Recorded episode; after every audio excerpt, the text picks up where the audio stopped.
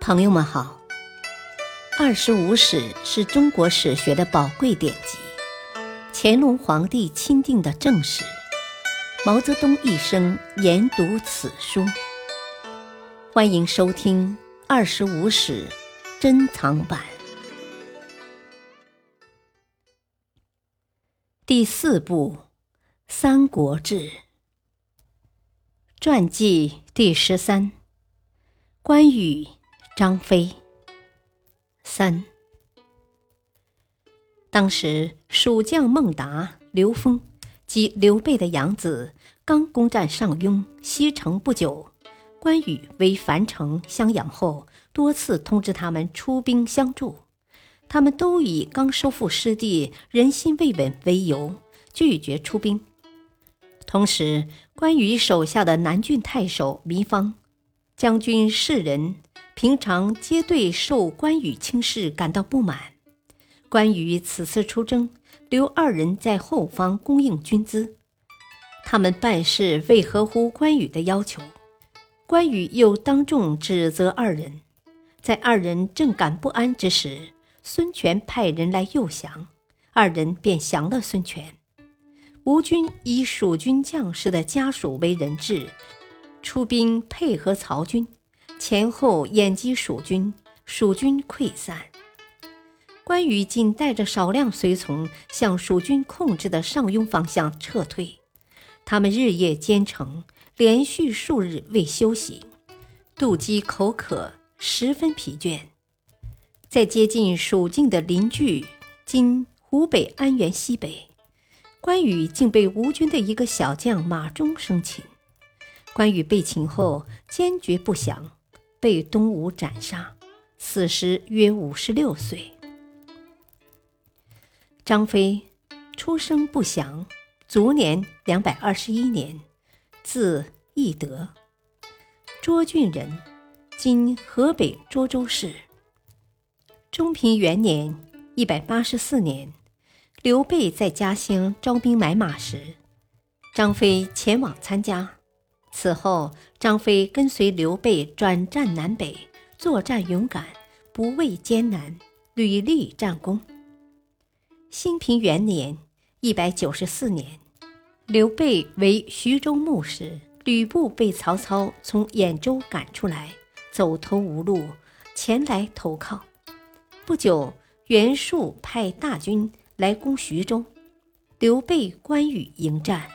刘张飞镇守下邳，今江苏邳县。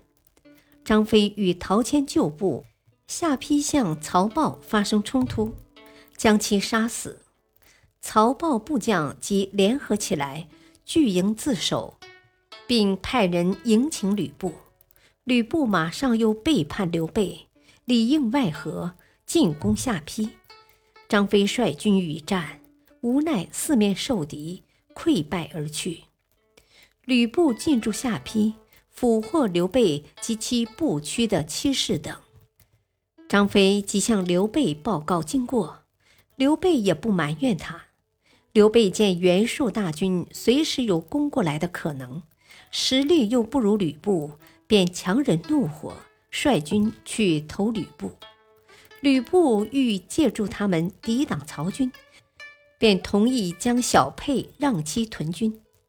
刘备在小沛练兵扩军，很快又发展到万余人。张飞又与吕布发生一些摩擦，吕布再次发军攻小沛，刘备兵败，便去投曹操。曹操的谋臣程昱、郭嘉、董昭等一再对曹操说。关羽、张飞皆是万人敌的大将，刘备凭此两人便能打天下。建安三年（一百九十八年），曹操、刘备合力侵杀吕布后，曹操试图拉拢张飞，以朝廷的名义拜其为中郎将，但张飞并不理睬曹操，仍一如既往死心塌地地追随刘备。不久，张飞便跟随刘备出许昌，杀曹操所任命的徐州刺史。建安五年（两百年），曹操以大军攻刘备，关羽被俘，刘璋亦被冲散。刘备奔袁绍，袁绍命刘备前往汝南。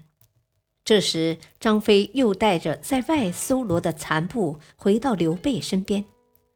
在这期间，张飞一次外出途中，见一少女十三四岁，在城外拾柴，便将她带回。一问之是曹操大将夏侯渊的亲侄女，自幼受到良好的教育，便以她为妻。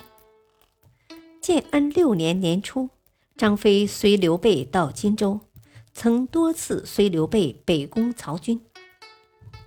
在这期间，他有了长子张苞。